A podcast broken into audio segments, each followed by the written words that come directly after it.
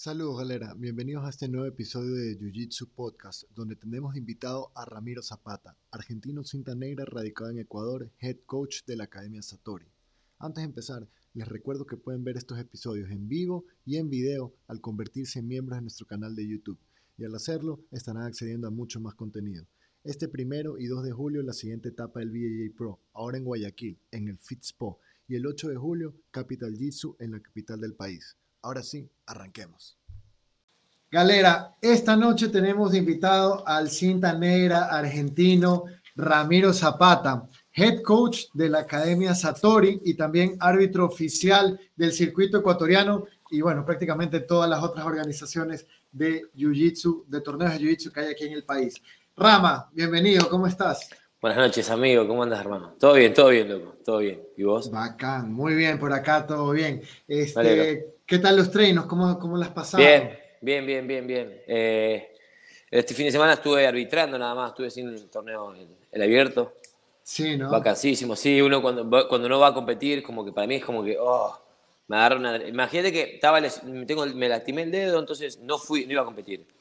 Y por las dudas me dejé el kimono ahí. Tengo, me llevé el kimono a la competencia, por las dudas. Dije, ah, ante la duda, si, pasa algo, pero tengo Pero no, no, no, competí, no, pero eh, la verdad que como conozco tanto por las competencias, me viajo por todos lados y es que dijiste que soy árbitro, me ayuda full a, viajar, conocer, entonces, y como que arbitras competís, dije de una, entonces como que tengo que empezar a controlarme con no competir tanto, sino me estaba competir, dar clases. Eh, es verdad. Claro, te satura, te, te, cansa, ¿no? Le pasa una factura al cuerpo, sobre todo los viajes. No me, no me cansa mentalmente, sino me, se cansa mi cuerpo. Entonces, eso es lo más complicado. Los viajes, yo no sé, pero por lo menos a mí me toca ir en bus cuando voy a estas vainas. Y bro, en el bus me saca la madre a la espalda, man. Bus, siempre bus, siempre bus. Pero bueno, desde que, desde que estoy en Argentina viajo desde que soy cinturón blanco, entonces no me importa, no me importa. La distancia acá en ah. Ecuador son más cortas que en Argentina. Ah, ok, ok, ok. Qué tripeado. Bueno, y antes de entrar un poquito en, tu historia, por así decirlo, ¿no? En quién es Ramiro Zapata, cuéntame un poquito del circuito ecuatoriano. ¿Qué lucha se te metió en la cabeza? ¿Qué te pareció las luchas entre Tortuga y Nicolás? Porque creo que bueno, eh, la de Tortuga y Nicolás. Sí, sí, sí, arbitré todas, casi todas las de cinturones negros. Sí, sí. Eh, luchas difíciles, luchas. Eh, tuve una, una, un problema ahí de, de confusión arbitral en ese momento. Fue la primera vez que me, como que me quedé como trabada de que es o no es, es no es. porque una lucha full, full dura, full trabada. Creo que no hubo punto hasta los. Hasta ese momento que dice. Hasta los siete minutos que hizo el movimiento y ahí finalizó Nico, que es que Nico es, lo tuve acá, estuvo en Manta, en, de un seminario y la verdad que el nivel técnico de Jiu-Jitsu es mágico. Sí, sí, sí, ese man está.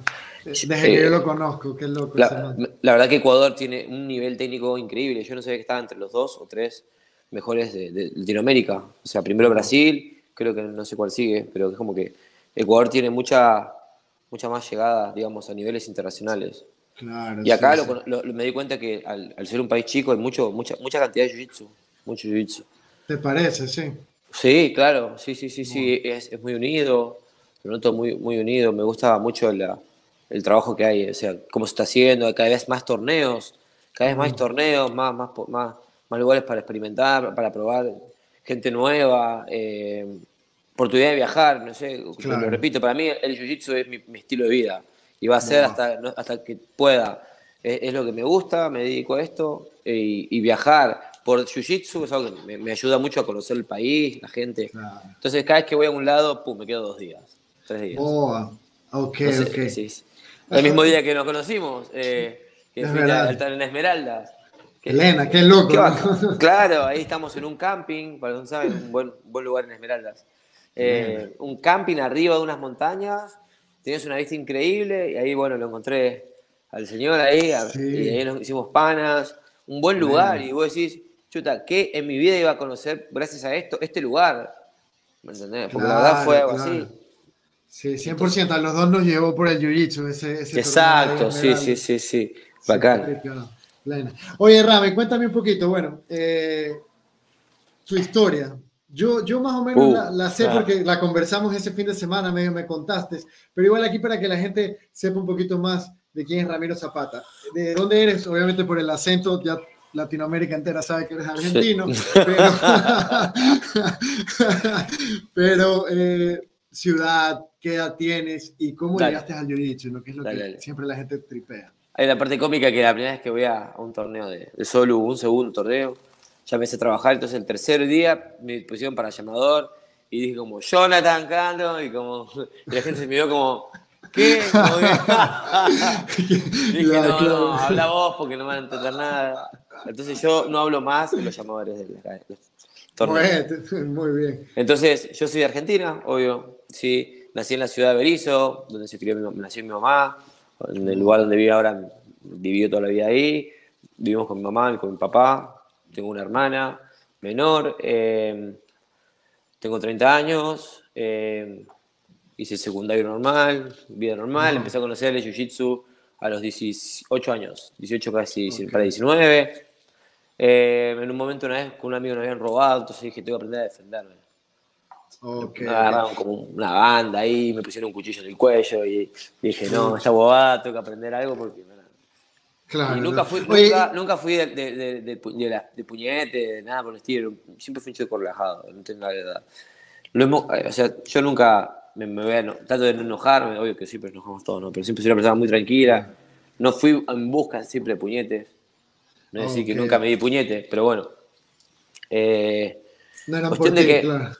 claro. en realidad nunca, nunca fui una persona que, que, o sea, siempre me gustó salir con mis amigos. Tengo, siempre fui una persona como todos lados, no sé si todo, o sea, yo soy una persona que me comunico y hablo con todo el mundo, entonces... Sí, sí, tú eres bien amiguero, como diremos aquí. Puta, sí. Entonces, bueno, nada, criado ahí, a los 18 años conocí el Jiu-Jitsu. Eh, eh, perdón, eh, primero empecé a hacer kickboxing y después Muay Thai. caí en la academia, cuando quise hacer Muay Thai, caí en la Bama Extreme, lo que era la academia antes, que se juntaba Germán Leder y Alejo, que eran son mis amigos, que después se terminaron abriendo una academia separadas. Juan Germán solamente se dedicó al jiu-jitsu, que ahora está en el Cobra Team. Siempre fuimos Cobra Team, pero después luego hubo una separación, entonces... Se quedó solo Yo entré en lo que es Abama, ¿está bien? Yo entré con Abama. Eh, peleaba MMA, que enseñaba Alejo y Germán también. Germán también me enseñaba, Germán era la parte de Jiu-Jitsu, ¿no? Siempre el fuerte fue eh, Jiu-Jitsu. Pero primero empecé a hacer eh, Muay Thai, a los dos meses empecé a hacer Jiu-Jitsu. Y a, como empezó a hacer un poquito de, un poco funcional el crossfit que hacíamos en esa época, ahí mismo, hicimos físico, empecé a pelear MMA, empecé a entrenar en MMA, me empezó a gustar el puñete, y empecé a mezclar todo, y por ahí estaba, me di sin darme cuenta, estaba de, de todos los días ponerle que salía a trabajar a las 2 de la tarde hasta las 9, 10 de la noche, yo estaba ahí, perfecto, ahí, o sea, claro, teníamos lugar para dormir, era mi casa, era mi, era mi estilo de vida. Lo, lo que me generó ese lugar, ese lugar, esa sincronicidad con esa gente, esa buena vibra que tuve, con esa conexión que tuve en este lugar, con la gente que me sentí como mi familia. Hasta el día de hoy sigo conociendo gente de ahí, que estamos desde que del día uno yo lo conozco y fuimos cintas negras juntos, ¿me entendés? Y esas cosas son increíbles, llegar a un lazo de amistad. Tenemos unos chicos de un grupo de amigos que llamamos merengues. Tenemos, tatuados todos el mismo tatuaje en la misma pierna, todo de la academia. Entonces a mí la academia me dio muchas cosas en mi vida. Eh, me abrió un camino, un mundo de vida diferente, ¿no? Qué bacán, qué bacán. Oye, ¿y cómo, qué fueron tus primeras impresiones del jiu-jitsu? ¿Cuáles fueron que, que, comenzaste a tripear cuando comenzaste a hacer jiu-jitsu? La verdad que, eh, como te decía, yo nunca me había ido de puñete con, o sea, sí me fui de puñete, ¿no? Pero nunca fui así como de buscar y, creo que me he peleado tres, cuatro veces en mi vida. Así, fuera, ¿no? Y no había peleado nunca jiu-jitsu, solamente una vez. Y entonces la idea fue que eh, me empecé a entrenar.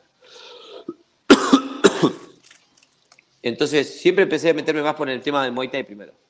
Okay. Me empezó a gustar puñetos. Entonces, una vez dije, quiero empezar a competir, me gustaría competir de esto. Entonces, ¿cuándo fue? Yo primero peleé a los tres meses que tenía, eh, estaba la, la, Mercosur en Argentina.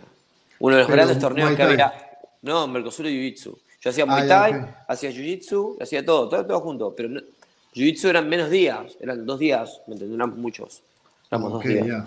Entonces, sabía derribar por el doble leg, entonces ahí Eh, me metí en una competencia, sí, y le dijo Germán, pero no tengo cobra, no tengo, no tengo kimono, yo te presto. Entonces por dos semanas aprendí con un kimono gigante, grandote acá, acá, ¿no? Y me metí en una competencia, sin saber, así, y fue loco, ¿no? Porque, obvio, perdí. Pero en esa época la Mercosur era un evento de dos días, traía todos los jiu de todo el país, era un, como un microestadio, increíble, era increíble. Oh, y después, bueno, empecé a pelear por primera vez. Dije, quiero Pero esa experiencia, esa experiencia en la, en la, competencia, a pesar de haber perdido, tú dijiste, mierda, quiero, quiero seguir haciendo esto. Sí, vos sabés que sí, quise seguir, seguir haciendo. Además, como te digo, em, estaba mucho ahí, era mucho, éramos un grupo que íbamos a competir, íbamos a entrenar juntos, todo. Entonces, como era un ah, grupo de, que, que, ya mismo la academia ya era competitiva, ¿me entendés? Los entrenamientos te llevaban a, extralimitarte, a, entrenar, a competir, a... Siempre fue un entrenamiento que me gustó, ¿me entendés? Que, que, antes era un poco más old school, era porrada. Claro, claro. Era, un poco más diferente. La verdad que me gustó el estilo y dije, voy a probar competencias. Me motivaron. Fue el lugar, creo que es importante mucho la motivación que, hayas, que tengas en ese sector en el que estás entrenando.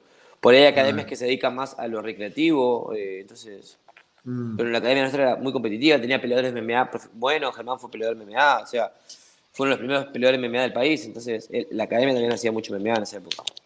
¿Y tú siempre, siempre has tenido esa, esa personalidad competitiva desde pequeño? Sí, no, no, no, no, no, nunca fui bueno en deportes la verdad. No, no, pero, pero ok, no, quizás no era bueno en deportes, pero tu, tu personalidad competitiva, ponte juegos de mesa. O no, ni tampoco, no, la verdad que no, no tanto. Consolas nunca tuve, o sea, tuve solamente una, una Play 2, si mal no recuerdo, tuvimos computadora siempre, pero consolas nunca tuvimos. Y una vez me compré por primera vez mi Xbox y quedó ahí, no, no era fanático, nunca fui, fui comprando la computadora, pero hoy en día no juego nada de eso. Celular. Ok, ok, ok. o sea, tu, tu, personalidad competitiva y el gusto por la competencia es un gusto adquirido a raíz del jiu-jitsu. Supongo que sí, la verdad que sí. Empecé pero también, o sea, te comento, o sea, también peleé, peleé una pelea de Sansou, que es un, estilo de una rama del Kung Fu, que es como kickboxing y podías derribar, ¿me entiendes? Ese fue mi ah, primer debut arriba en la jaula, de un ring. Okay, bacán, bacán, bacán. Ahí fue la primera vez que me fui de puñete con un man con guantes puestos. Bacán, increíble. Desde gané, con esa gané, gané, en el segundo round, ahí empecé a derribar, desde ese momento empecé a derribar. Tiré un suple por primera vez en mi vida, tenía como cuatro meses, cinco meses. Y ahí me gustó, me gustó, me gustó el puñete, la verdad. empecé a entrenar MMA y a la vez competí en Jiu-Jitsu. Sí, eh, cuando tuve mi primer año de, cinta blanca con Germán, en el 2013, nos fuimos al, al, al, Mundial de la CBJJE, en el cual... En Brasil. Loco, esa para mí fue una de las mejores experiencias que tuve en mi vida. Increíble. Claro, de cinta blanca, loco. Se podía competir de cinta blanca en el Mundial de JJD. Qué bien. Sí, me mandé. Y me dijo Germán, mirá, Rama, yo voy a competir esto. Germán era cinta café. Y vamos, dijo, ¿me entendés? Y dije, de una, vamos. Qué arrecho. ¿Qué tal? Nos fuimos, eh, esperá, nos fuimos en un avión. La primera vez que me subí a mi avión, esa vez que me subí ahí, Germán había se competido, pero íbamos a competir el mundial. Sin hospedaje. Llegamos a Brasil y no, tuvimos, no teníamos hospedaje nosotros. No sabíamos dónde parar. Eh, sí. Entonces fuimos al estadio porque había un pana que había llegado un día antes y me dijeron, mirá que en el estadio hay gente que se puede quedar a dormir. ¿Me entendés? Ok, claro, ya. Bueno, bueno, vale, vamos. Era como decirte a 5 dólares, 3 dólares la noche, así. Era como un regalo, ¿me entendés? Claro, Ah, Cuando fuimos, me dijeron, está este lugar, era como dos pisos para abajo, pero era un, lugar gigante, el Ibirapuera, en Sao Paulo. Y me dijo, hay un ring. Acá venía gente a dormir. Era un ring gigante, un área de boxeo, un sector de boxeo grande, y un, ring en el medio. Y nos salió como 3, 4 dólares la noche, y bueno, ya fue. Nos quedamos el primer día, y el primer día competía, el otro día competía Germán. Brother, nos tapamos con los banners y con los kimonos y, nos moríamos de frío, lo que vamos a decir. Teníamos, nunca pensamos dormir en el piso, bro, en el piso. Entonces fuimos y Germán luchó el absoluto, perdió. Y dijimos, no, no podemos dormir. Compramos camas inflables, una, una, funda de dormir, una bolsa de dormir y ahí nos bancamos ese día así. Y Germán el otro día, ese mismo día que, bueno, el otro día el Germán sale campeón de cinta café, eh, digamos, del Mundial de CJJ, que en ese momento competían, Leandro luego competían, estaban los mejores, los de la vieja JJF buenos, competían ahí en la, en la CBJJE. Había vacancísimo nivel en ese época. Los Millao, todos esos competían. Qué bacán. ¿Esa fue tu primera experiencia viajando sí, por entonces, torneos? sí, la verdad, haciendo una banda de sacrificios para competir. Eso es. Yo creo que eso fue lo que me, marcó esa fecha más importante. Bajamos a Brasil y destinados a dormir donde sea, pero ir a buscar una medalla, ¿me entendés? Como que eso es eh, lo que me, me, llevó a ese día. Fue para mí muy loco. Que viajamos full, en avión, sin parar, y como que casi que no dominábamos bien el portugués. Yo no hablaba bien portugués, después aprendí, aprendí portugués. Entonces, comíamos en un lugar juntando monedas, viendo lo que podíamos comer con la cantidad, dividiéndolo por día. O sea, la peleamos, ¿no? O sea, y Germán que ya salió campeón, dijimos, listo, con esto pagamos todo. Claro. Eh, fue lo que pagamos todo y con esto ya está, con esto estamos, saldamos todo, fue el sacrificio de todo esto, ¿entendés? Entonces, cuando volví de ahí, volví con la cabeza así, entrenadamente motivadísimo, a todo. Y nada, creo que, o sea, mucho se basa en, el ejemplo de cada uno que, que, trata de dar. Germán es una persona que, que, viajó, era una cintanera ya con 35, 35 años, creo, Germán. Entonces, eh, y Germán viajado a todos lados porque tiene muchas filiales. Hemos viajado en auto del modelo 80, eh, cuatro personas al Chaco, que son 1300 kilómetros, y como unas 15 horas, 14 horas en, ese auto, que la máxima era 80. Solamente un viernes para llegar a la noche, competir el sábado, dormir el sábado, despertarnos el domingo y volvernos el domingo y de vuelta el lunes a trabajar. BJA Lifestyle, ¿no? Y la verdad que ese estilo, hoy en día me recorro todo el día y hay gente que me dice, ¿cómo, cómo aguantás? Me acostumbré, es mi estilo. Si yo no lo, no lo, haría así, no me sentiría cómodo, no estaría bien. Algo me faltaría en mi vida. Qué loco. Puta, la, verdad es que sí, eres el verdadero ejemplo del BJJ Lifestyle, ¿no? Porque amo lo que, sí, sí, loco, vivo de esto y amo, amo lo que, amo, amo trabajar de esto. Y no, es un trabajo. Claro, claro. O sea, hay que considerarlo como un trabajo. sacrificios, claro, sí. Pero hice unos sacrificios un montón que ahora recién lo estoy dando a fruto, ¿no? Después de 10 años. 10 años para, para poder eso. Claro, te entiendo. Oye, Rame, cuéntame un poquito, ¿en qué momento haces la separación y dices, sabes que ya se acabaron las artes marciales mixtas, me voy a quedar solo con el jiu-jitsu?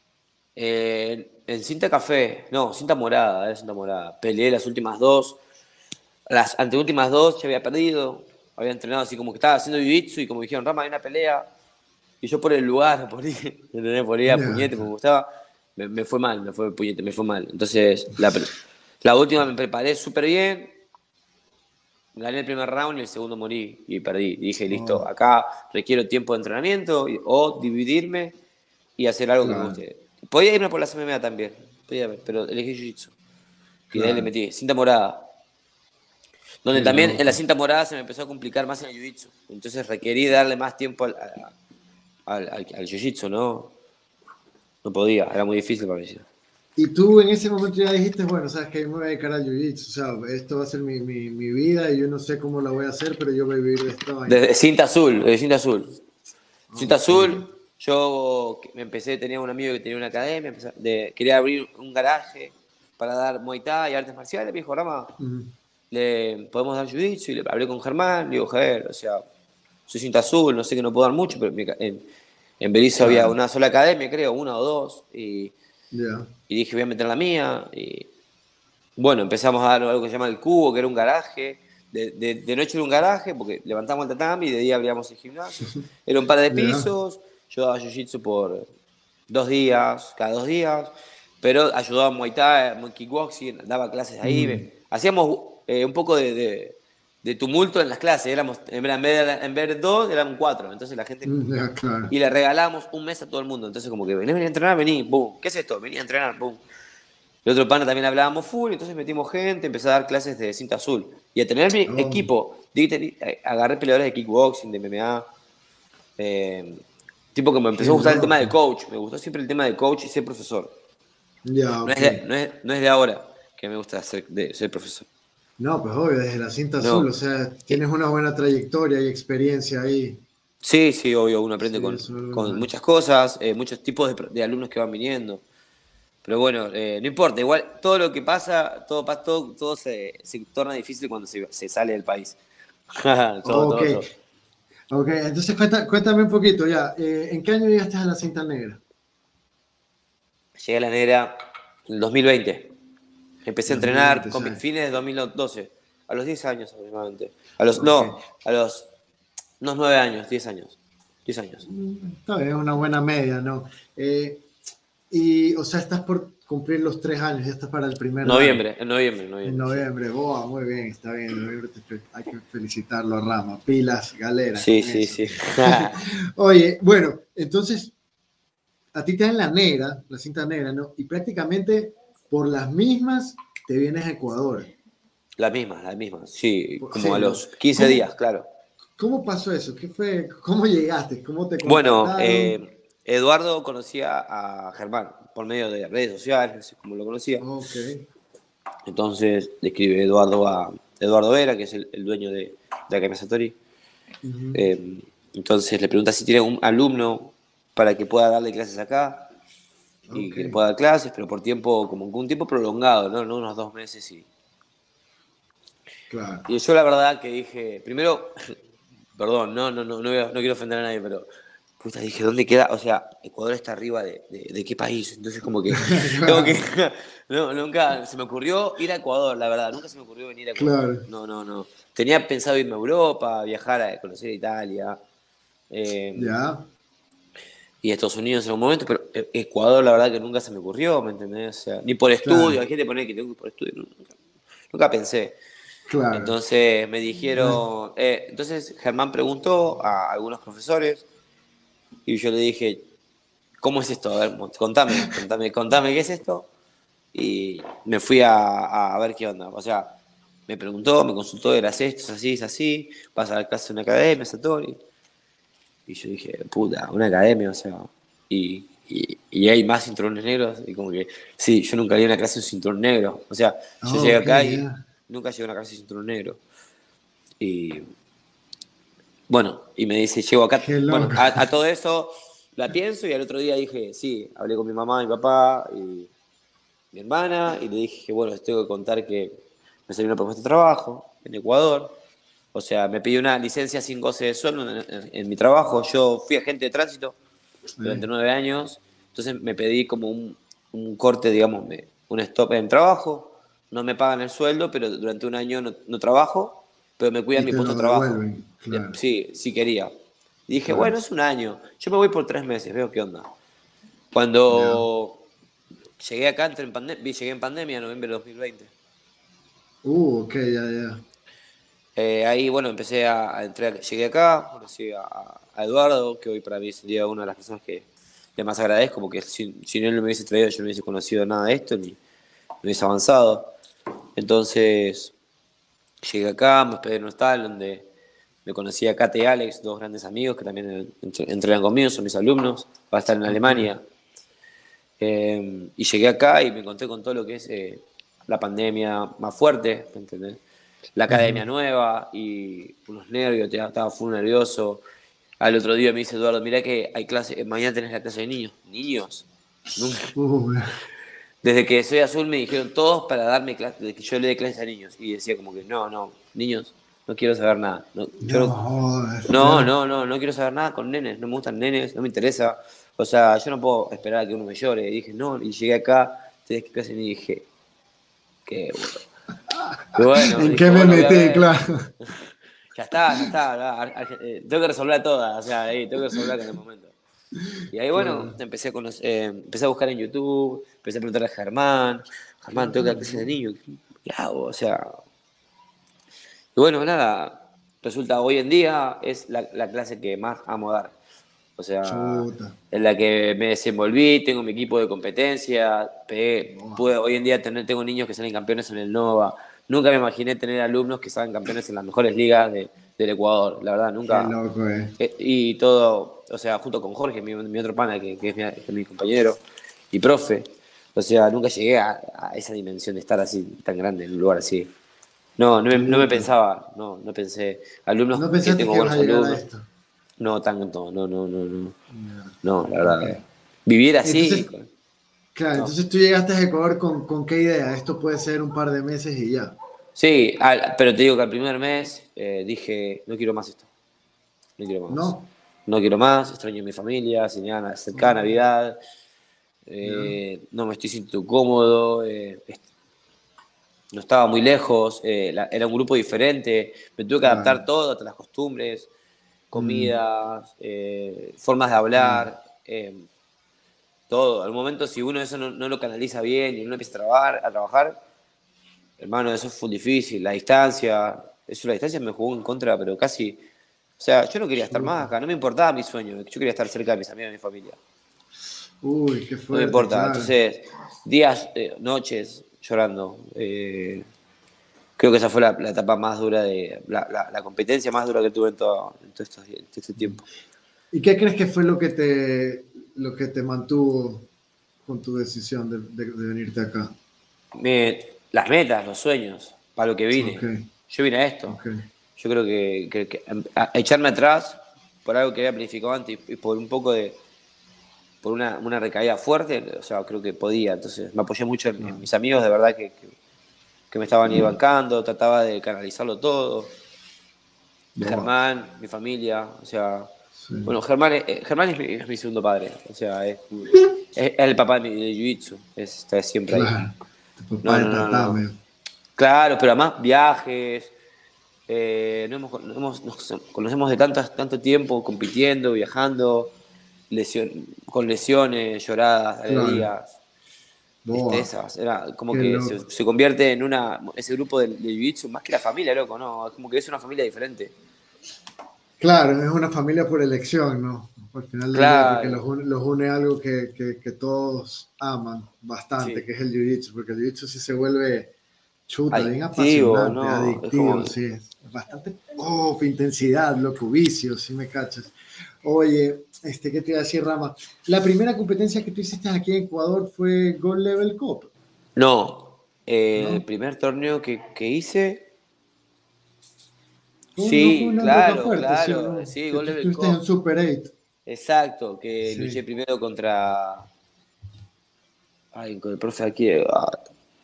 No me acuerdo con quién. Con Armando Cosme, ¿no? Con los hermanos Vera. Ah, ok. López Vera. Eh, después luché contra Pato y la final luché contra Tortuga. Contra Tortuga, fue tu primera final. ¿Sabes por qué me acuerdo de eso? Porque. porque ¿Vos estabas? No, no, no, pero yo lo estaba transmitiendo en YouTube, Simón yo le di la, el clave de acceso a las personas, ellos lo estaban transmitiendo en la página. Y me acuerdo que yo veía en los comentarios, ¿qué tal le fue a Ramiro Zapata? Como que mencionaban Ramiro Zapata, Ramiro Zapata, entre los comentarios bastante, como que ¿quién es ah, Ramiro Zapata? Soy una plaga, Pero yo decía como que ¿quién es este Ramiro Zapata? Y era como que el argentino. Y dije, puta, bacán, un argentino está compitiendo aquí. Y ahí como que te saqué pinta. Entonces por eso me acuerdo que ese fue tu primer torneo aquí sí, en el país. ahí, sí, sí, Qué sí. Loco. Y de ahí ese fue el primer torneo sin kimono, bacán, bacán. Super, bueno. ahí, ahí, conocí a Gran ¿Te fuiste de largo? ¿De ahí te fuiste de largo con las competencias? Ahí dije, voy un tiempito, voy ahí a ver qué onda Jiu-Jitsu allá de por ahí me vuelvo. Por ahí no, ya van casi tres años. qué loco, qué loco. Qué loco. Fue algo loco. Y de ahí, claro, de ahí empecé. Empecé a competir, empecé a meter mis alumnos que querían empezar a competir y empezamos a viajar. Empezamos a viajar por todos lados. La verdad que me gusta uno de los primeros torneos eh, que era cinta morada. Empecé a trabajar de árbitro en Argentina, me enseñó, empecé a aprender por Germán y empecé a aprender ahí. Y acá me tiré, o sea, aprendí de vuelta, empecé a mejorar y hoy en día me está también gustando la, la, capacidad de, de, ser árbitro. Increíble. Sí, Eso te iba a preguntar, porque esa es otra de, de, tus facetas, ¿no? Tienes la faceta de profesor, tienes la faceta de competidor y tienes la faceta de árbitro. Me, eh, agarra, me agarra un pico de estrés el día que, me pasan esas cosas. Que tengo que ser coach, árbitro y competidor. Ahí, a ese día, como que termino así como. Chuta, sí me imagino. Pero debe pasarte me, casi seguido, sobre todo en los torneos grandes, ¿no? Porque en la mm, Liga Manavita seguro. La Liga Manavita, sí, el día llevé 22 alumnos. Entonces, como que. Tengo a Jorge, también... pana, que, que, que coachea, pero no, no me vuelvo loco. No, igual estás con la cabeza ahí. ¿Tú también arbitras en la Liga Manavita? Liga Manavita, Circuito Ecuatoriano, PG Professional. No. no. Professional. O sea, los cuatro. los cuatro grandes, por así decirlo. sí, claro. Sí, de, ah, los, más grandes. La verdad que no, no pensé tomármelo algo como algo así como. Pero dije, bueno, acá pensé como, ah, bueno, por ahí un billete más, una plata, un poco de plata más extra. Claro. ya estoy ahí. Y un motivo para viajar, exacto. ya estoy ahí. Entonces, como que, entonces, pero después empecé a estudiar, empecé a perfeccionar, me empezó a gustar más. Es otra forma de vivir el jiu-jitsu, ¿no? Eh, es, como que como en cada una de esas facetas son formas diferentes. Me, falta, me falta aprender a hacer tatamis y ya tengo todo el rubro. Chuta, ya, ok, claro. ¿Qué, ¿Qué faceta disfrutas más? ¿Cuál dirías tú que es la que chuta? ¿Sabes que esta, si me tengo que quedar con una, quisiera que no me falte esta? Como si no me tengo que quedar con una, atleta, eh, como, como profesor. Como profesor. No, no me gustaría dejarla nunca. Sí, el tema del coach me gusta. Eh, pero no, no, competir, puta. No sé, loco. Es una, dejar de competir es algo muy fuerte, ¿no? Para el jiu No sé, claro, no, no, quisiera verlo. Yo llegué a un momento tengo que parar de competir. Está bien, pero cuando tenga mis metas listas en, en jiu-jitsu. Sí, sí, sí, bueno, pero, pero yo no sé si tengas que parar de competir. Míralo a Megaton, bro. no, claro. O sea, me gustaría estar con que el día que esté un top 10 en el máster de mi categoría, te lo puedo decir ahí. Que, o a los 5, o ser el 1. O sea, siempre mi idea ahora, ahora voy a Colombia, voy a competir en la JP, algo que nunca competí. Entonces, bueno, una de mis metas sería competir en Dubai, Abu Dhabi, eso sería loquísimo, ¿no? Claro. Sé que este año no me alcanza, no me alcanzan los puntos, nunca competí, pero el año que viene ya dije, listo, es, algo, me quiero meter como meta. Y ahí como que este, no, me, no, puedo parar, o sea, como que... claro, claro, y es una tras otra. Oye, este, hablando de, que te vas a Colombia a la JP Tour, el torneo de donde, sacaste el premio eh, fue el BJJ Pro en Cuenca. Y quiero mencionar un poquito eh, tu lucha, la final, que fue súper estratégica de tu parte. Y lo que me contaste es que a Diego Durán es un luchador que ya te lo habías topado antes, ¿no? Entonces, este año, en todos los torneos que has hecho, ¿cuál considerarías tú que es la lucha, la, la, más dura que has tenido? ¿Este año?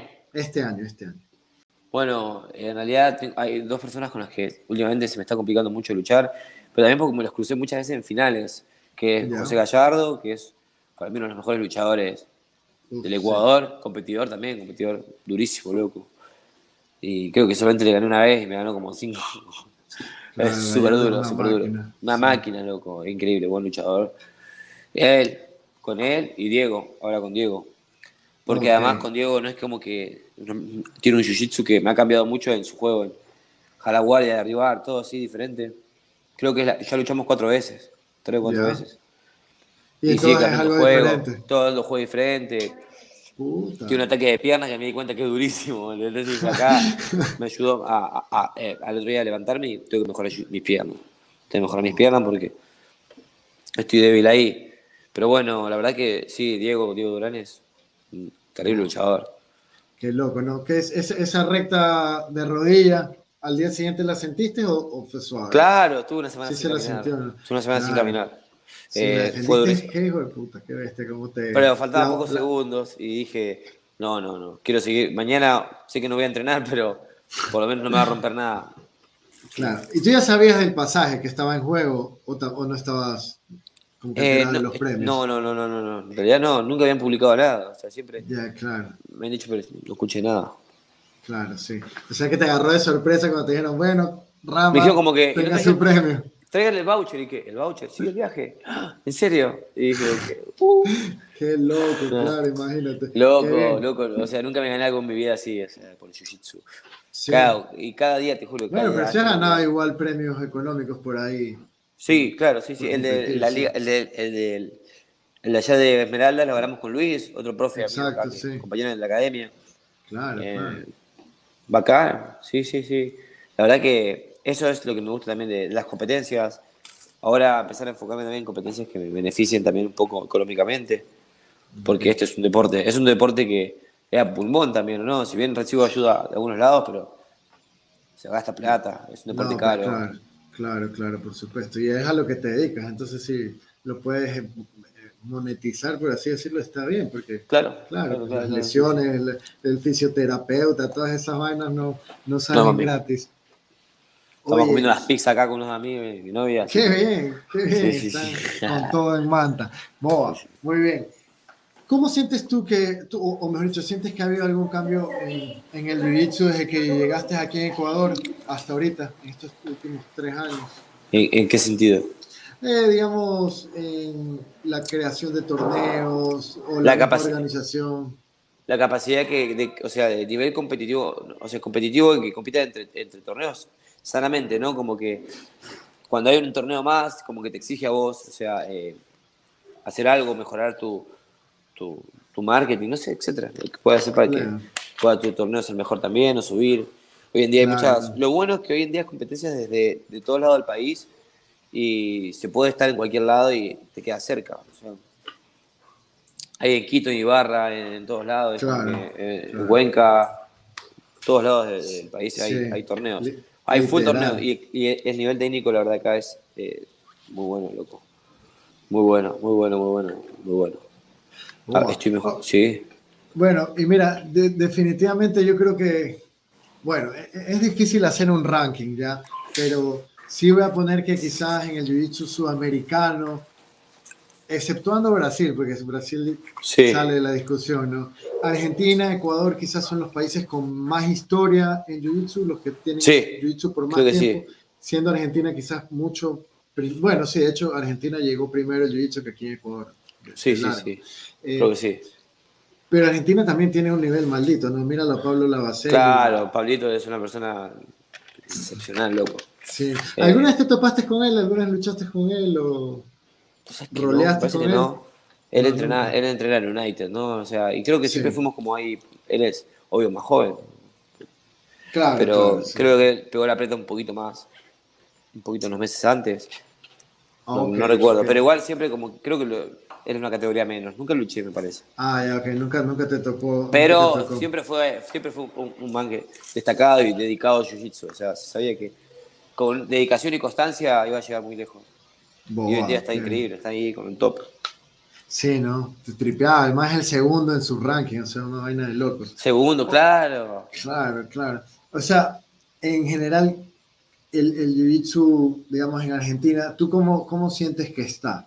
O cómo lo dejaste. Excelente, excelente, excelente. Además, yo lo veo ahora, sigo todos, o sea, hay una camada de, cinturones negros y cafés, eh, azules, hoy en día están compitiendo en, Brasil, ya de una se van a competir BJJF, yo antes no competí BJ. Ahora de una estoy BJJF, hay un nivel increíble. Eh, Inclusive Flow, Flow Grappling el año pasado, si no me equivoco, le sacó un artículo a algún grupo de argentinos que estaba viviendo en Estados Unidos entre los cuales estaba Pablo. La Renzo Gracie, en la Renzo Gracie. Exacto, sí, sí. Bueno, muchos de los que están ahí la están rompiendo. O sea, exacto. Eh, Fran Papacidero también creo que está en Estados Unidos. Eh, que necesita café, que la está, la está rompiendo. Hay un, está bien, entrenan juntos ahí. Te, eh, tengo una consulta como, como coach, ¿no? ¿Tú crees que, que el competidor sudamericano, o digamos el competidor argentino o el competidor ecuatoriano, necesita irse afuera a entrenarse, a hacer camps para luchar las competencias internacionales? ¿O crees que localmente se lo no, No, localmente lo pueden hacer, obvio. Sí. Sí, sí, claro. O sea, pero bueno, a ver, eh, llega un momento que no, no es como que, pero hay gente que se le da la oportunidad, como Pablito, de estar al lado de los, los top 5, ¿entendés? Claro. Hay algo que dice como que si te juntás con cuatro top con los cinco top 5, vos vas a ser el top 6. O sea, claro. Es como que eh, si te juntás con tantos vas a hacer lo mismo. Entonces, eh, llega un momento que tenés que, en las grandes ligas, además los beneficios que uno tiene, no, no solamente hay patrocinios, claro, otras cosas, no es que solamente, yo opino que ponerle, hay gente como que me hubiese quedado en la Argentina dando clases, trabajando, claro que sí, me hubiese quedado, amo mi país. O sea, si me dicen la oportunidad de, de tener una mega academia en mi país, o dedicarme a algo así desde antes, ¿me entendés? Y decir, no, ¿para qué ir a Ecuador a trabajar de esto? Claro.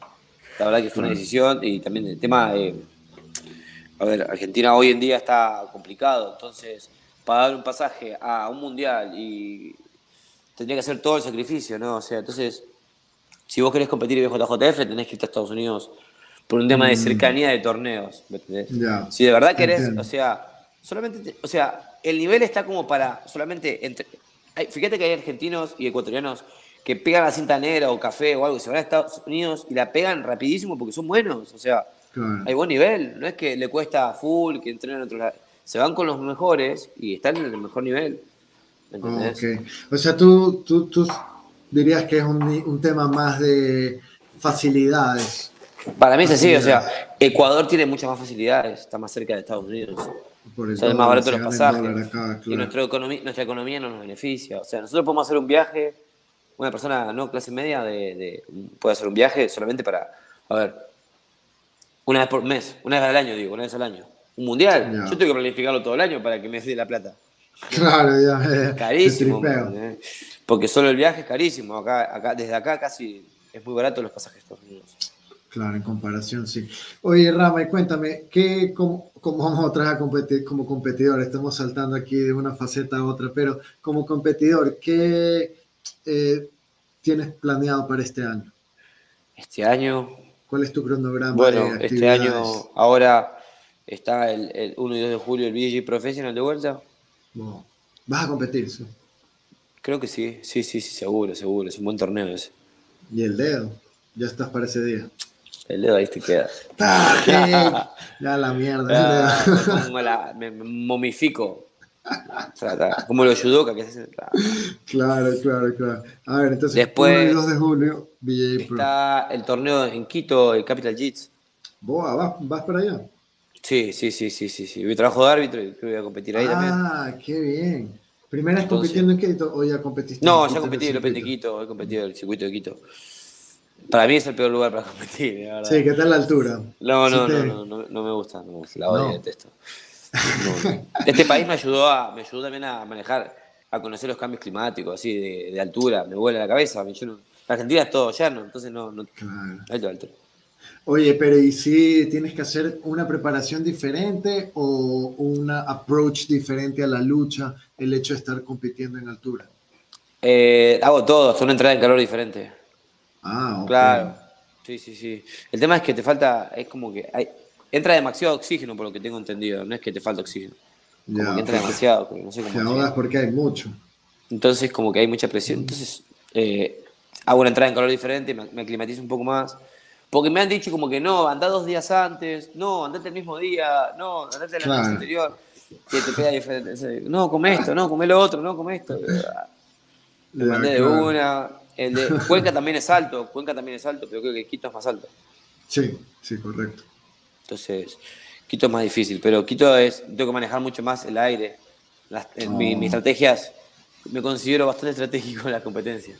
Boa, está bien. Claro, sí, creo que sí, ¿no? Es un deporte, es como el ajedrez. Exacto, exacto puedes, puedes ganar siendo inteligente, sobre todo si sabes, es un deporte de puntos, ¿no? Es un deporte. es un deporte de puntos, exacto. Exacto. Si, tú sabes jugar, exacto, pero si sabes jugar con los puntos, tú puedes ir ganando la lucha de entrada, o sea, sí, claro, ventajas y cosas así.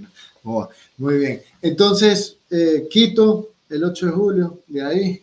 Y el 12, eh, ahí, Quito, Quito, Quito el circuito, el 8 el circuito el 16 o el 17, por ahí. Eh, full torneo, pero no, eh, no, no voy a competir. Y bueno, el 12 de agosto el, el AJP, Bogotá. Boa, boa. Y el de la liga tampoco vas a competir, el de, la, eh, últimamente en la liga estoy trabajando de árbitro y metiendo muchos alumnos. El otro día ah, competí, el otro día competí, el otro día competí. Pero la verdad que eso es como está toda la prioridad a mis alumnos. Boa, muy bien, muy bien, perfecto. Va a estar bueno ese Bahía. Es primera vez en Bahía, creo que hay torneo. Bahía de Caracas, o sea, es una bonita ciudad, loco. Ya la otra vez fui una vez. ¿Se has ido, sí? Eh, fui una vez a un seminario ahí, una, una semana de ciencias que me invitaron. Eh, y fui súper bacán, lindas playas. Puta, Bahía es hermoso. Así que está bueno, también está bueno que es un buen lugar y hay que aprovechar, ¿no? O sea, para que también conozcan Jiu-Jitsu, se ayuda también a una ciudad así de una, hay que meterle gente, traerle gente. Claro, exacto, para que la gente local vea. Jiu-Jitsu trae full gente. Sí, sí, sí, claro, por supuesto. Va a estar bueno ese. Eh, sí. En, Bahía, ¿cuántas academias hay? ¿Tienes idea? No. Quizás solo. Sí, que dos o una. La GFT, la GFT. ya, sí. Oh, sigue, eh, sigue el profesor Brazuca, el brasileño que estaba con nosotros. Claro, sí, sí, sí, sí, sí, sí, creo que sí. Bien. Sí, sí, sí. Qué Roberto, Roberto, ¿no? Se llama, buen dato, Roberto. ¿Qué te iba a decir? Bueno, entonces no te pegas la de la liga y te vas a Medellín o a Bogotá. A Bogotá, la primera vez que conozco, voy a conocer Colombia. Boa, muy bien, bacán. ¿Qué tal? ¿Cómo te sientes para preparado? claro, estoy intentando con tú, estoy intentando durísimo, estoy intentando full. Eh, estoy metiendo bastante estrés, estoy mejorando mi físico también, mi rendimiento físico. Voy a competir hasta 69. Así que estoy, estoy tratando de hacer la mayor ahora carga de volumen para ponerme bien y después tengo que bajar, ¿no? Porque tengo que bajar como unos 5 kilos. Ah, ok, ya, ya. Sí. Bueno, estás, estás, estás en buen tiempo todavía para sí, la verdad buena que planificación. Me puse como objetivo también eh, esas, esas, tres competencias y creo que ahí darle un tiempito de parar y ver qué onda, porque también se acerca el NOVA. ¿Cuándo es el NOVA? Mm, no sé, no, creo que es en agosto, septiembre. Ah, ok. Ah, Son dos, dos ediciones del NOVA nada más. Uf, ya, pues claro, tiene que ser por septiembre quizás para darle chance a hacerla en noviembre, diciembre el Grand Prix. Sí. Algo así debe ser, ¿no? Oye, qué loco, qué tripeado. ¿Y tienes idea más o menos quién te podría tocar en, en, Colombia en el JP? No, no conozco a nadie. Conoces, conoces a la gente que... No sé si por peso tú estarías en la misma división en la que compite Sandro Cantos. Eh, hasta 69 voy. Hasta 69. Creo que Sandro es un poco más pesado. Sandro es un poco más pesado, no sé. Pero... Porque hay un man bueno, un man de Bogotá un man colombiano que se llama Charlie Quintero, un Master 1. No pasa nada. No, Sería bacán. no pasa nada. No pasa nada. Soy argentino, me los huevos. no, digo, porque sería bacán, sería bacán ver esa lucha. Yo la veo desde, desde la perspectiva del espectador. como yo siempre sí, estoy así, puto. Esa lucha sería buena. Ver. La verdad que sí. Menos... Encima, ahora acá en Ecuador me dio la posibilidad también de probar por primera vez otra vez Combat como Jiu-Jitsu. Y dije, bacán bacán, eso fue una de las mejores cosas, chabón. Mezclé, me trajo tantos recuerdos de pelear con cachetadas, pelear MMA, puta, qué bacán. Y dije, esto también es algo que estaría bueno. ¿Lo repetiría? Si, si, hay otro Evi, otro Evi, te lanza. Acuérdense de mí. Oye, ¿qué te iba a decir, Rama? Eh, ¿Cómo te preparaste para ese Combat Jiu-Jitsu? Chuta, eh, estuvo. ¿Quién te, ¿Quién te, eh, lanzaba las cachetadas? Nos juntamos con Juan, Juan Alvarelo, acá. Uh, estaba también, ahí luchaba también, iba a luchar eh, Cristian Rivas. También estaba entrenando con él, entrenamos con todo el equipo de acá del sector, y Fernando Bravo, Byron, eh, Frey, un par de, éramos, éramos full y nos mezclamos. También hay un equipo de MMA de acá de, de, se llama Primates, donde entrena Cristian Rivas. Y vino el profesor ahí, que es un profesor también que tiene un buen lucha de, pie, otro par de más. Y de ahí era, hacíamos parciales, me pegaba Cristian Rivas, que pega como la puta madre ese man, pega durísimo, loco. Claro, Se me han pegado durísimo. Voy con Juan ahí dándome cachetadas. Todo, todo, Yo le dije, cualquier alumno que quiera venir a darle cachetadas al profe invitado, pero va a decidir. Y el primer día, como que los primeros dos días éramos como 20 en ese camp que estábamos haciendo. Hacíamos un camp, nos sacamos la puta.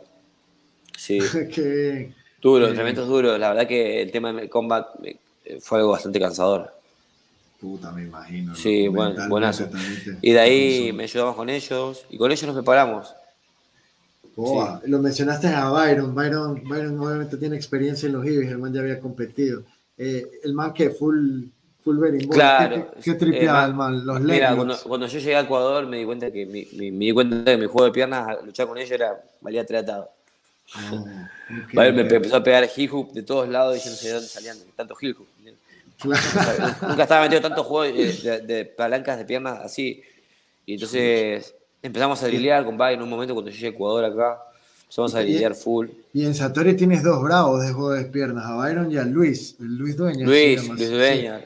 Son dos. Hoy, hoy, hoy, hoy, entrené y se me empezaron a. Me empezó, o sea, te venís y como que. Oh, los, los tobillos. Y, o, o, me te pega una recta y como que, qué hijo de puta, dale. Chucha, claro, qué bacán, Y los heel hooks, como que y me encantan los heel hooks, me encantan las palancas de piernas, me gusta mucho ese juego. Sí, o sea, también estaba pensando en, se me ocurrió, porque dije, voy a luchar de adulto en, en, el abierto Guayaquil, que puedo ah, tirar heel hooks. Porque no puedo tirar heel hooks en, Master, sí, sí, pero dije, no sé. O sea, me decía Andrew Hickman, me puede perder el viaje a Colombia. Y dije, no. Claro, claro, quizás no es el momento. Quizás en el Nova podrías hacerlo, en el Nogi y el Nova, si es que hacen Nogi. ¿Va a haber Nogi? No, ojalá. No sé, no sé, Sí, no sé. O quizás en el Nogi de Manta. Eventualmente Ah, está el Nogi de Manta. Sí, sí. Sí, sí, no. Ese quizás es más a finales de año por allá. Vamos a ver, vamos a ver, vamos a ver. Pero me Bacán.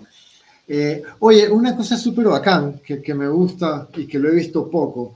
Hay muchos, obviamente, profesores que se intercambian y van y visitan otras academias y toda la cosa pero digamos en Manta prácticamente son dos academias grandes de Jiu-Jitsu, Satori y ahorita Predador, ¿no? Sí. Y, y, están casi que a dos cuadras. Entonces mucha gente podría decir como que ah, son súper la competencia, pero tú y Juan entrenan bastante tiempo juntos, o sea, no bastante tiempo, pero entrenan bastante juntos. Todos los días. Y se, todos los días se comparten el Jiu-Jitsu. Claro. claro. Qué tripeado. ¿Qué, eh, tripeas, porque si, me cachas el punto de vista que mucha gente lo podría tripear, ¿no? Como que, ah, no, Mira, es una competencia. ¿Cómo lo ves tú? Yo la verdad que cuando cruzo con Juan, o sea, lo conocimos, o sea, nos conocimos en competencias, pero me hice mucho más amigo cuando empezó a trabajar acá en Ecuador, en Manta. Entonces, eh, empezamos a compartir entrenamientos porque dijimos como que a mí me sirve también tu forma de, tu jiu-jitsu y, y tú. Y a mí también como que dije, no, me va a servir, como siempre está bueno ser también de vez en cuando alumno. Claro, claro. muy bien, bacán. Sí, sí, bacán. Entonces empezamos a entrenar, empezamos a ir un lado a otro, había un par de, internas en esa época, entonces nosotros tratamos de, limpiar todo eso y hoy en día eh, está nuevamente compartiendo cadenas de entrenamientos, está muy bacán, la verdad que eh, a mí me ayuda a mejorar mucho, yo creo que Juan está dando clases también, o sea, como que compartimos clases acá yo, yo voy a la academia de él, él viene a la academia mía. Y de ahí, además, él me, ayuda en la preparación física. Entonces, eh, claro, somos como un equipo ya, compañeros, equipo. pero no tiene nada que ver que seamos otra academia. Me parece que son dos cosas diferentes, ¿no? O sea. Estoy de acuerdo contigo, claro. Cuando, cuando vaya a competir y me tenga que. Yo le dije, la única forma que luche con Juan es porque hayan mil dólares de juego y bueno, hicimos la final. Y, Vamos a luchar, Juan, obvio, 100 mil Claro, claro. O por un kimono, esas cosas, o sea, sí vamos a luchar, porque somos otra academia, ¿me entendés? O sea. Claro, pero. nada. Pero, tenemos que aprovechar, si hay nivel y estamos muy cerca, puta, hay que compartir, hay que, hay que, hay que, hay que mejorar entre nosotros, ¿no? O sea. Eh, exacto. Claro, yo creo que es una, Juan es una persona, un tipazo también, una persona que me hizo súper amigo de él, sí, sí, no, no nos gusta, a ninguno de los dos no, no nos gusta hablar, como que somos los dos una máquina de hablar, ¿no? claro, claro, los dos estaban enfocados en, en, en, lo positivo, ¿no? Como que en seguir creciendo, y eso me parece muy bacán, así que buenazo por ti, buenazo por él, y definitivamente quizás un ejemplo a seguir para muchos, ¿no? Porque no hay que dejar de aprender, esa parte es importantísima. Claro, claro, claro, y además, eh, nada, es súper buen dato, la verdad, estar así, en esa, esa forma de poder compartir, esa libertad de, o sea, jiu sin banderas, ¿no? El, seminario, ahora el seminario ese que se va a dar, que vamos a estar todos, una locura, loco. Qué locura. Nunca, me imaginé en mi vida estar en un seminario así junto a, a, los grandes, ¿no? A, Solo, con, con, Leo, los cracks los, del jiu-jitsu ecuatoriano, loco. ¿Cómo va a ser la temática o cómo va a ser la, funcionalidad del seminario? Más o menos. No quiero dar muchos eh, avisos, no puedo dar tantos avisos. o sea, la gente no, Ah, es sorpresa, es sorpresa toda la, organización. Todavía no puedo. Por el momento vamos a ver qué pasa, pero todavía no, todavía no puedo decir nada. Todavía no puedo decir nada. Bueno, bueno, está bien, perfecto, bacán, buen seminario. Pero es lo único que digo que creo que son tres horas, tres horitas de Jiu-Jitsu. Creo que va a estar bueno. Y somos seis, así que estimo que haremos una media hora cada uno. Claro, una secuencia, nunca sabe. La verdad que escuchar estos semejantes exponentes es vacancísimo, ¿no? Tengo una pregunta que, que la tenía ahí en la cabeza. ¿Tú para las competencias haces alguna preparación específica o simplemente, o sea, haces algún cambio en tu dieta, en tu forma de entrenar? Ahora, ahora, dieta no, no, no, no, de dieta. Eh, pero para entrenamientos, claro, sí, obvio, hago unos entrenamientos. El turno de la mañana lo da Juan, acá. Aprovecho entreno con él y después los, los días, digamos, a las 7 de la tarde, que es el turno más fuerte que hay en la, academia. Ahí los voy haciendo, ¿no? Hay veces que tengo mis más alumnos que compiten, entonces hago como entrenamientos intensos. Okay.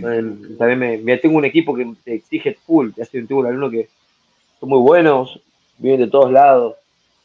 Ahora, como mucho viene a estudiar a Manta, estar entrenando acá, entonces tenemos una mezcla de, gente de Manadí durísima, loco. Manadí claro. nivel. Los manabas son forches. Harto verde. Ah, sí. sí, sí, La plena, la plena, la plena. Qué Pero la verdad que bueno, no, ah, una, una de los lugares que mejor que pudo haber caído creo que es Manaví y Manta, loco, Manta, la verdad es un Así increíble, sí. Manaví tiene una comida, oh, qué comida tiene Manaví, loco. Muy bien. ¿Qué es lo que más te ha gustado entonces, aparte de la comida? Bueno, no, pero termina de, decirme, eh, ¿le metes preparación de física o no? Sí, sí, claro, están a cargo de, de Juan y Alejandra. ¿Cuántas veces a la semana haces? Todos los días. ¿Todos los días haces preparación física? Todos los días. Sí, una horita. Una horita. El lunes. ¿Pre-entrenamiento? ¿Cómo? ¿Pre-entrenamiento o...? Solo que tiene. Solo que tiene y café. No, no, no, pero eh, bueno, Solo que tiene café. No, no, no, me refería a si la preparación física la haces antes de los treinos de, de No, no, después, después. Entreno en la mañana muchas, algunas veces, otras veces entreno en la mañana, pero entreno más o menos a las nueve y media de la mañana, después. Hago el primer entreno. Aprovecho que tengo, tengo trabajo en una academia, entonces trato de, darme mis espacios, no puedo meter un treino al otro, al otro de una al treino ya no tengo 20 años. ya te pesa todo, ¿no? Claro, claro, ya pesa. Antes podía meter un treino de jiu-jitsu, después pesa, después de jiu-jitsu. Y ahora como que tengo que tomar mi tiempito, me duele algo, por ahí. O sea, tú dices cuántas, cuántas horas a la semana de jiu-jitsu. ¿Cuántas horas de jiu-jitsu a la semana haces? Tengo una clase a las, a, las, a las 11 de la mañana. Yo en mis clases a las 11 de la mañana una clase de niños de 4 a 7 años a las 4 de la tarde, una clase de niños de 8 a, 13 años a las 5 de la tarde, la clase de iniciantes a las 6 y la clase de general de avanzados de a las 7 de la tarde. Y hay veces que entreno a las 8 de la mañana. Eh, también le doy, ahora estamos en un taller con el HIAS, que es un, sistema de atención al, refugiado. Estamos dando clases de defensa personal a un grupo de, de mujeres ahí, hacemos un proyecto juntos Ah, Entonces estamos, estamos, trabajando ahí en este proyecto. Claro, hay que tratar de difundir el jiu de todas las formas que se puede. Claro, claro, tripearle en Deportivamente, como, como para lo que se creó, para la defensa personal, creo que lo más importante es haber creado el sistema de defensa personal. Y sobre todo compartirlo con, con gente que, que, lo, que lo necesita, pero necesita, no tiene acceso.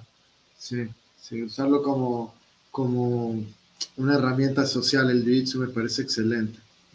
Sí, esa fue una de las, cosas que me metalen, una forma de retribuir, creo yo. Todos aprendemos. Tienes que, tienes que, tienes que visitarme, Rama, pues por acá. Vos tenés ahí eh, en este lugar, Para, para las tunas, sí, tienes que visitarnos. las tunas, ¿no es? Eh, las tunas. Sí, es las tunas, aquí a la Yampa. Está como a una hora y media, una, casi dos horas de, de manto. Muy tranquilo, ¿no? Sí, puto, tranquilazo, loco. Tranquilísimo. Tranquilísimo, por acá es como vivir en un pueblito. Bueno, es un pueblito, entonces. pero tenés el mar, con mar. Sí, exacto, con mar, lo cual eh, mar. Claro, mar, nadie como ser, eh, con mar. Esa, esas cosas no, no, tampoco me las esperaba, no era fanático del mar.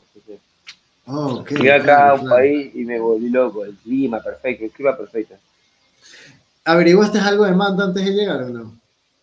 Eh, claro, claro, claro, sí, sí, Google, sí vi videos, full, eh, pero bueno, cuando llegué, mucho mejor, loco, la verdad. De, asomar, algo que me encanta es, asomo la ventana de mi academia y tengo el mar, veo el mar hacia dos cuadras. Pleno, es hermoso. La verdad que esas son cosas impagables, creo yo, ¿no? O sea, algo que, que bueno, que bacán, esas, esas cosas así de que mirá a tu alrededor y decís, uh, bacán. Entonces, tanto sacrificio en un momento hoy en día lo, puedo, lo puedo, me puedo dar cuenta de que valió la pena, ¿no? Entonces, claro, todo momento en todo momento va a llegar, en algún momento va a llegar.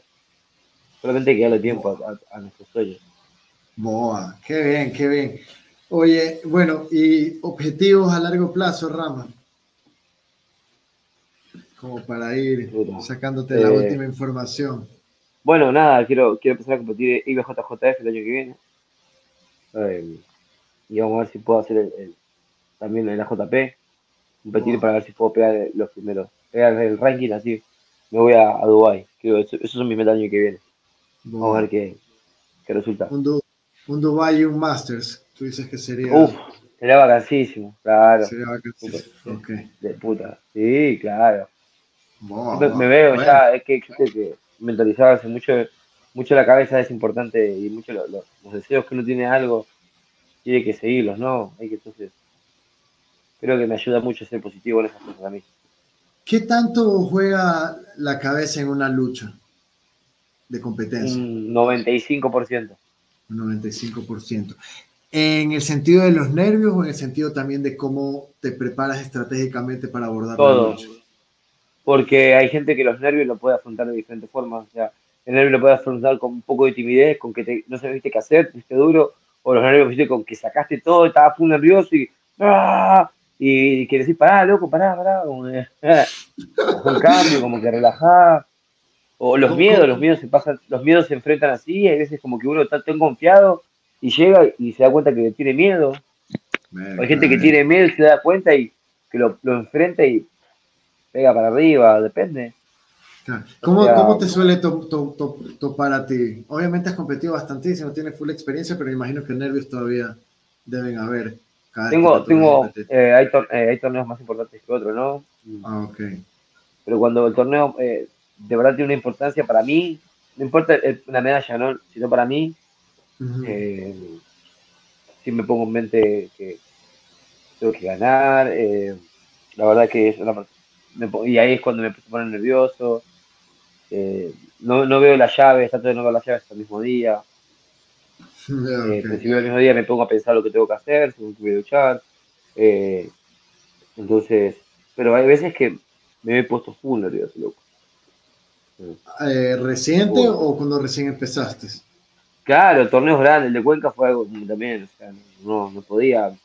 O sea, creo que la alarma tenía que sonar a las. ¿A qué hora teníamos que levantar? A las 6. 6, 15 tenía que estar ahí. 6 y 15 ah, Dios, no. claro. ¿Y, a qué hora nos acostamos? Como a las 12 de la noche. Como a las 12 de la noche, sí, más o menos, una de la mañana. Los no sé, que ya. Sí, sí, sí. Entonces ahí como que, no. Dije. Entonces oh, ahí me puse me tuve que levantar a las 5 de la mañana y dije, no, no, me levanté súper temprano, antes que suene la alarma, estaba nervioso, eh, me puse a pensar, empezó la cabeza, dije, ahí, y bueno, salió todo bien. ¿Sabías contra quién te tocaba? ¿Sabías que te tocaba contra Diego o no? No, no, no, no, gané la primera, gané una, y la, final me dio contra Diego. Claro, yo vi igual en la llave y vi que estaba Diego del otro lado. Ah, ya, ya, ya. La verdad que Diego siempre es uno de los, los que siempre llega a la final, la verdad que es uno de los mejores competidores de, de pena, eso leve, plena, leve. Plena, plena, mm. súper duro. Bueno, tu categoría es dura, tu categoría es durísima. Sí, sí, sí, no, no, no, no. Cinta negra es difícil, cinta negra. Sí, sí, sí, es verdad, es verdad, sin, sin exceptuar divisiones, pero la tuya tiene siempre full competidores, como tú decías, está Gallardo, está este más Echeverría, la Virgen. Echeverría. Claro. Eh, bueno, hay un sinnúmero de personas ahí. Eh, qué loco. Bueno, entonces, objetivos mundial quizás, máster, y como profesor, como, como académico. Bueno, ahora este, este, este, jueves tengo mi, segunda ceremonia de ascenso. Acá, no, es ya, bueno, hago dos ceremonias al año, al hago la semana que viene. Eh, sí, la verdad que bueno, algo que me, gusta mucho es el tema de los niños, la verdad que, las clases de los niños, el tema de competencia de niños me está yendo muy bien. Eh, estamos metiendo mucha garra a eso, pues, hay mucho nivel competitivo en mis nenes. O sea, ya, ya tengo un, grupo de competición que va a todos lados. Eh, y la verdad que el formar alumnos así, eh, no cambiar vidas porque son niños, ¿no? O sea, todavía no saben lo que están decididos todavía 100%. Pero sí como que, ayuda mucho en la guía de, la disciplina, eh, la constancia de algo que, uno se dedica mucho y se critica, los resultados vienen. Creo que es algo que tienen que, Entonces los niños algo que me, a los niños que me gusta dar, la clase de los niños. Esa es la, la ¿Quién diría, no? No, la verdad que te juro que quería, quería morirme el primer día que llego y empiezan a gritar y como que. O sea, tengo, tengo una anécdota, tengo una anécdota muy cómica. A ver. Que, bueno, cuando le digo a los niños el segundo día, bueno, ¿qué quieren jugar? Y los niños me dicen, juguemos a las co. Ya, claro, claro. A las co, Y como digo, ¿a las qué? A las co, No. Y digo que, no, no, estos niños están diciendo una mala palabra. No era un nene, yo quería, ya, saber quién enseñó esa, esa, ese juego. Y como que nada, yo, no es una palabra, yo te cojo a ti, tú me coges a él, y luego coge a todos, como que, no, no, no, no, no, no, en Argentina se llama mancha, y a partir de ahora se llama mancha, porque lo y te juro que fue, fue algo que me morí, loco, porque los niños así como te cojo y como que... Y yo les digo, no, por favor, esa palabra está prohibida acá en el Claro, aquí coger no significa nada, nada extraño, ah, simplemente no, no, claro. Qué risa. No fue la La verdad que, bueno, la verdad me cuesta mucho, me cuesta mucho sacar, no ocultar mi tonada, es imposible. Te lo juro que tampoco, tampoco lo intento. Claro, claro. No, pero está bien. Oye, y cuéntame, obviamente eh, las luchas se viven diferente cuando eres profesor, o sea, las luchas de tus alumnos versus las, tus, tus propias luchas. ¿Cómo vives tú la lucha de tus alumnos? Mira, algo que cuando estuve escuchando el Nova, uno de mis alumnos ganó tres luchas. Yo transpiraba, transpiraba como si estuviera luchando. Me sudaba la cara como como nervioso lo que cuando ganan, porque para mí es un triunfo, pero súper, ¿entendés? O sea, además pegó tres luchas y salió campeón, y a mí me, me súper emociona que niños que nunca se imaginaban están en las mejores competencias, llegándole a dar la confianza esa de sentirse campeones, ¿me entendés? De subir al tatami, hermano, mira, miraba, la, miraba, miraba el, el, el, el, área, miraba los puntos, miraba el tiempo, y yo le digo, luego, lo, cómo, cómo cambió este niño, o sea, qué, qué, nivel competitivo, la verdad que eso me da una satisfacción muy grande de, de, cómo se desenvuelve una persona ante una situación de tanto estrés, ¿no? Que es una competencia. Más un niño. Que sepa afrontar una, una, una, una, una derrota. Mm, y volverse a caer, levantar otro día. Entonces, creo que eh, para mí dejar eh, una competencia, los niños me dan más alegría, niños que nunca vinieron a este deporte por algo, obligados, y ah, después, luego de seis meses, un año, luego es una que piden un para competir. Entonces, eso me da mucha satisfacción de sacar.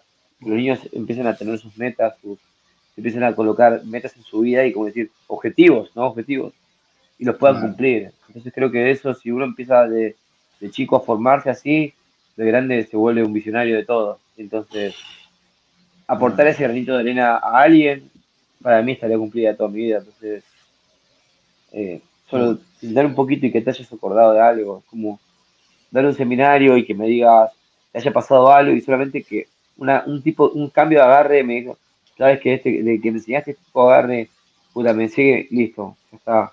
Con eso yo pagué todo mi, la la hice como que hago muy contento, no me considero el mejor del mundo ni el mejor de Argentina, el mejor de año porque no lo soy, pero a través de lo que yo sé y lo que, te puedo, lo que aprendí, no me lo voy a guardar nunca. Eh, entonces, ¿cómo? Nada. Sorry que te interrumpa, pero ¿cómo? Eh, obviamente, no, sé si te has dado cuenta y, te voy a ir un poquito explicando de dónde va mi pregunta. Hay padres, ¿ya? Cuando sus hijos compiten, obviamente los padres también se ponen emocionales y todo. Eh, algunos padres no entrenan y obviamente ellos no deberían hacer esquina ni de chiste porque no saben de lo que están hablando y muchos de ellos lo entienden y simplemente gritan desde las gradas y dejan que el profesor se encargue. Pero hay otros padres que entrenan y que quizás recién son un poquito nuevos en el deporte y que a, veces hacen mala esquina, por no decir muchas veces. Y, claro, bueno, le, le meten cierta presión al hijo. ¿Crees que es un poquito contraproducente eso? Que, que se meta el papá a hacer esquina versus dejar que el profesor sea el que la haga. No, no, obvio, yo creo que el profesor tiene que ser el coach toda la vida. por más que, por más que eh, el profesor, eh, que el papá tenga, sea, tenga, sea azul, morado, ¿qué pasa? No, no sos el profesor, sos el papá. Entonces, hay un diferente tipo de, de, razonamiento y de palabras que uno les puede decir a los niños que les pueden causar estrés. ¿No es cierto? O sea, si un, un padre dice, dale, ponete ahí, dale, pasa esa, tienes que ganar. Y como que el nene como que se empieza a poner nervioso y que, le, y que un profesor le diga, ¿sabes qué? Vas bien, controla el brazo izquierdo, Ahora, mantén la presión de todos lados, controla la rodilla, salga la rodilla para afuera, empieza a hacer presión con tu hombro, mantén la presión, vas tres minutos, no mires el tiempo, respiro, atate la cinta, respira, mírate la cinta, cosas así que a, la persona lo hacen de verdad. Entonces, eh, Germán, eh, me, me, me, apoyé mucho en Germán el tiempo que, que, era cinta café morada, me, me llevaba y yo coachaba algunas veces a cinturones blancos junto con Alexis eh, Alexis, que es el Lucito, mi, nuestro amigo, entonces éramos, yeah. bueno, los que coachábamos los grupos, a los blancos y eso, como Germán no podía, algunas veces, o eran muchos, nos dividíamos. Y ahí empecé a coachar, me empezó a gustar. Y bueno, yo supongo que el tema de coach es, no es fácil, no es fácil, no es para todos, eh, y no cualquiera te puede coachar a una persona. Claro. ¿Tú crees que tienes que conocer a la persona o conocer el jiu-jitsu de la persona a la que le vas a hacer esquina? ¿O puedes darle a cualquier persona? Yo le puedo hacer cualquier esquina a, cualquier persona, pero si la otra esquina tiene una persona que sabe 100% el, mecanismo y la estrategia que va a hacer, me va a ganar, me va a ganar. Son dos contra uno. Son dos. Una persona que está viendo la lucha y está, hablando. O sea, es súper importante eso, que, que desde afuera la persona te esté dando otro punto de vista diferente. Claro. Es, el coach para mí tiene un papel súper importante. O sea, no digo que lo va a hacer ganar, pero es como que te da otro, otro nivel de visión, tipo de visión, te conoce. Si te conoce, Germán me conocía tanto que era un joystick. Germán decía, hace esto y como que era un robot. Mm, automáticamente lo hacía. Yo sabía que si Germán estaba en mi esquina, yo ganaba. ¿Entendés? Claro, porque ibas a hacer exactamente lo que él iba a hacer. Que... Claro. Bacán. Eh, entonces tú sí le explicas a tus alumnos o, hablas con ellos sobre cómo debe ser un poquito la dinámica, o sea, como que, oye, pilas, escúchame, no te distraigas, solamente escúchame. Como que hablas con ellos. Eh, todo el tiempo. Eh, tengo charlas en las clases previas a competencias. Le hago parciales, hacen parciales, hacen champán. Los alumnos saben lo que es sacarse la madre en un entrenamiento, sí. O sea, de hecho, probé una vez un Shark Tank, el primero salió medio, medio desorganizado, estaban perdidos, no sabían para qué lado ir, qué tiempo. Después empezaron como al, cuarto, al cuarto Shark Tank, como unos adultos, manejando el tiempo, entraban, entraban sin saludarlo, derribaban al compañero, como que un grupito que se saca la madre, ¿me entiendes? Y después sale un abrazo. Y eh, en ese tiempo le, le hablo de las reglas, saben los puntos, saben que es un raspaje, tienen que saber. Claro. O sea, no puedes, no puedes tener un alumno o un niño que no sepa lo que es un raspaje, cuántos puntos valga, cuánto tiempo hay que controlar, cuántas veces pasa que un niño que pasa sin kilo y pasa montada y quiere finalizar para el de brazo y se levanta y, y no sumó ningún punto. Claro, sí, sí, sí. Entonces, mi alumno, mi alumno mete gancho, respira, tres segundos. Los niños saben hasta con los dedos. Yo lo he visto en mis alumnos en montadas, y yo, Ah, qué bacán. con los dedos, uno, dos, tres, y saben que hay puntos. Entonces, claro, yo le. Tienen que. Tiene, es, es, un, es un deporte en el que la estrategia es. Y bueno, cuando luchan, mis alumnos cuando luchan, donde me miran, digo, no me mires, solo escúchame. Ustedes tienen que escuchar mi voz, nada, no me pueden mirar porque si te miran generan distracciones. Entonces, tienen que estar enfocados en su compañero y mirar ahí. Yo, ustedes si les digo su nombre, me escuchan. Se aprende, son niños, solo que hay que darle mayor énfasis en pequeñas cosas. O sea, el, los niños necesitan con 7 años hacer un brimbolo. Claro. necesitan que hacer 50 o 200 simula con puente, 50 palanca de brazos, 200 que hagan lo básico, porque eso es lo que se va a ver en, los entrenamientos. A menos que te luches con un ícaro, ¿no? No, pues claro, pero ya también son claro.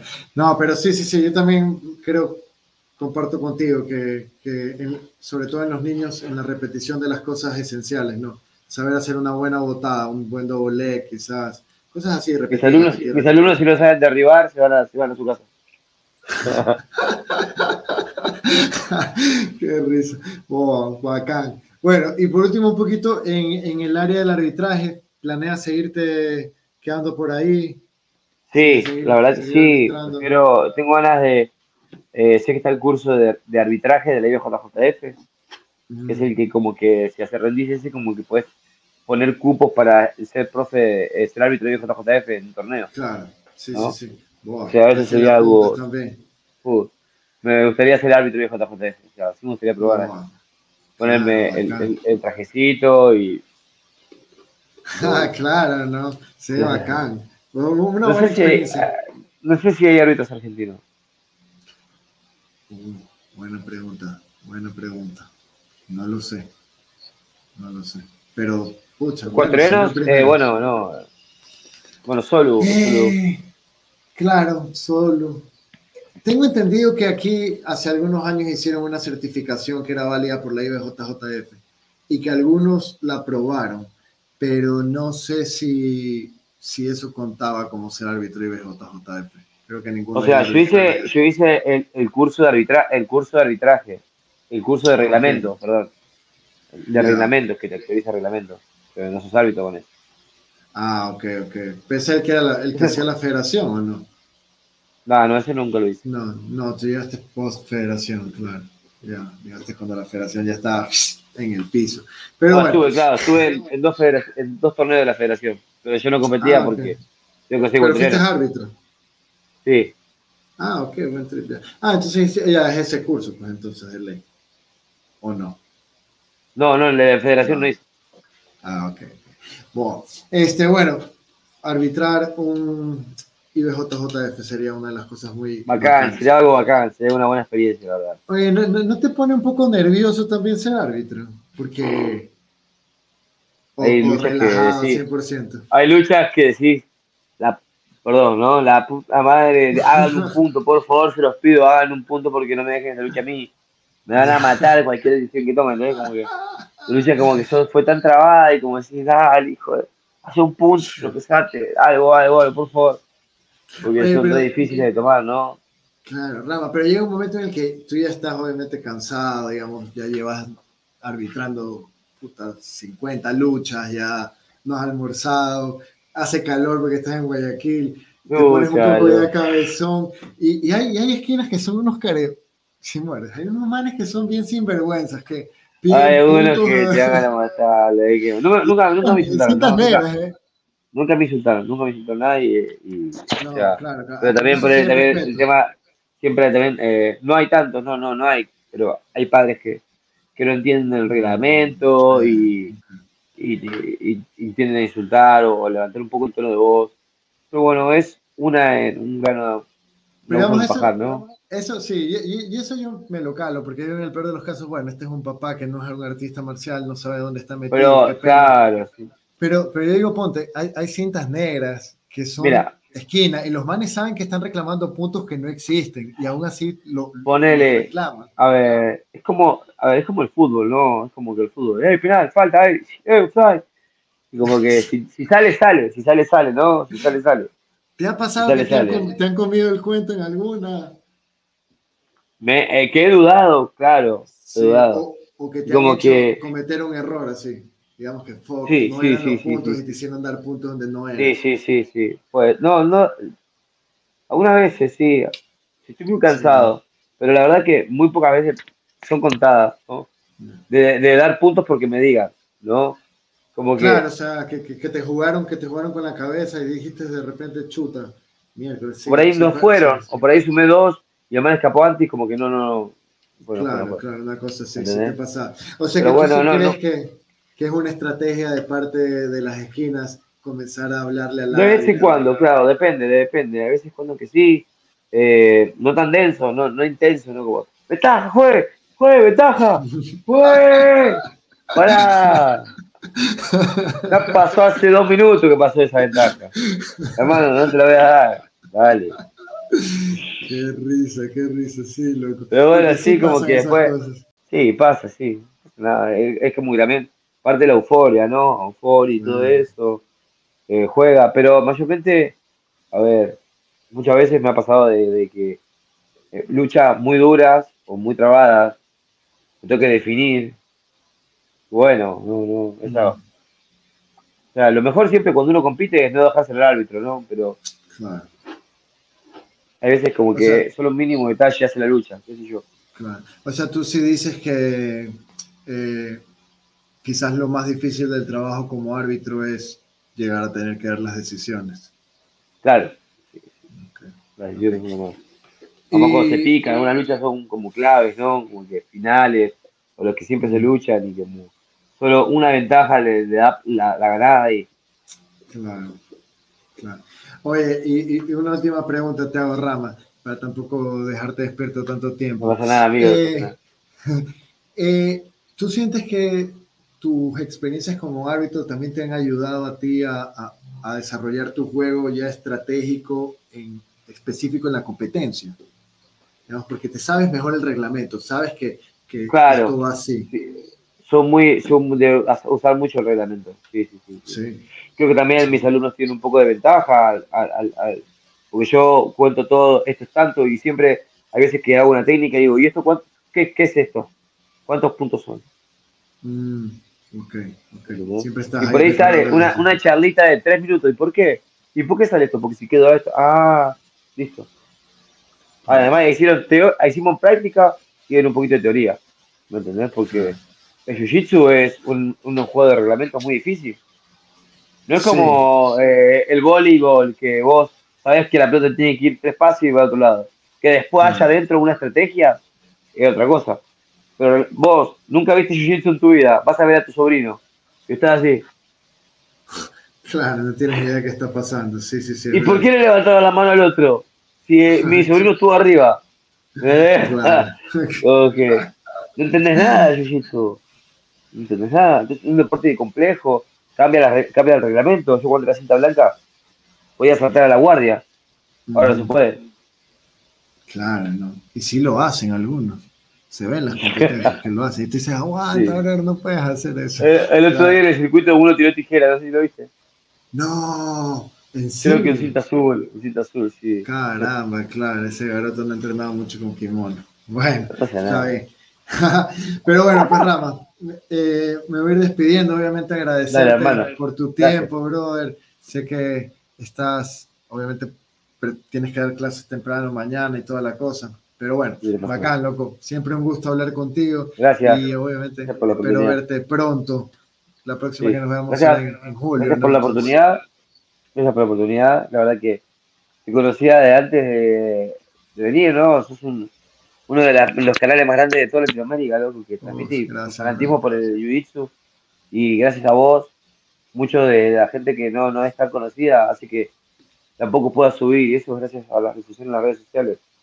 Parte de tu trabajo que haces. Así que gracias por todo eso también. Gracias por darme la oportunidad acá, amigo. Chuta, no, encantada, encantada de tenerte y de conversar contigo. Siempre que te veo, eh, me, alegro porque eres una persona demasiado puta con una buena energía, así que bacán, Dale, Dale, pues, mi bro, nos veremos pronto y te deseo mucha suerte y bueno, te, espero por acá, te espero por acá. Dale, amigo, te prometo, te prometo.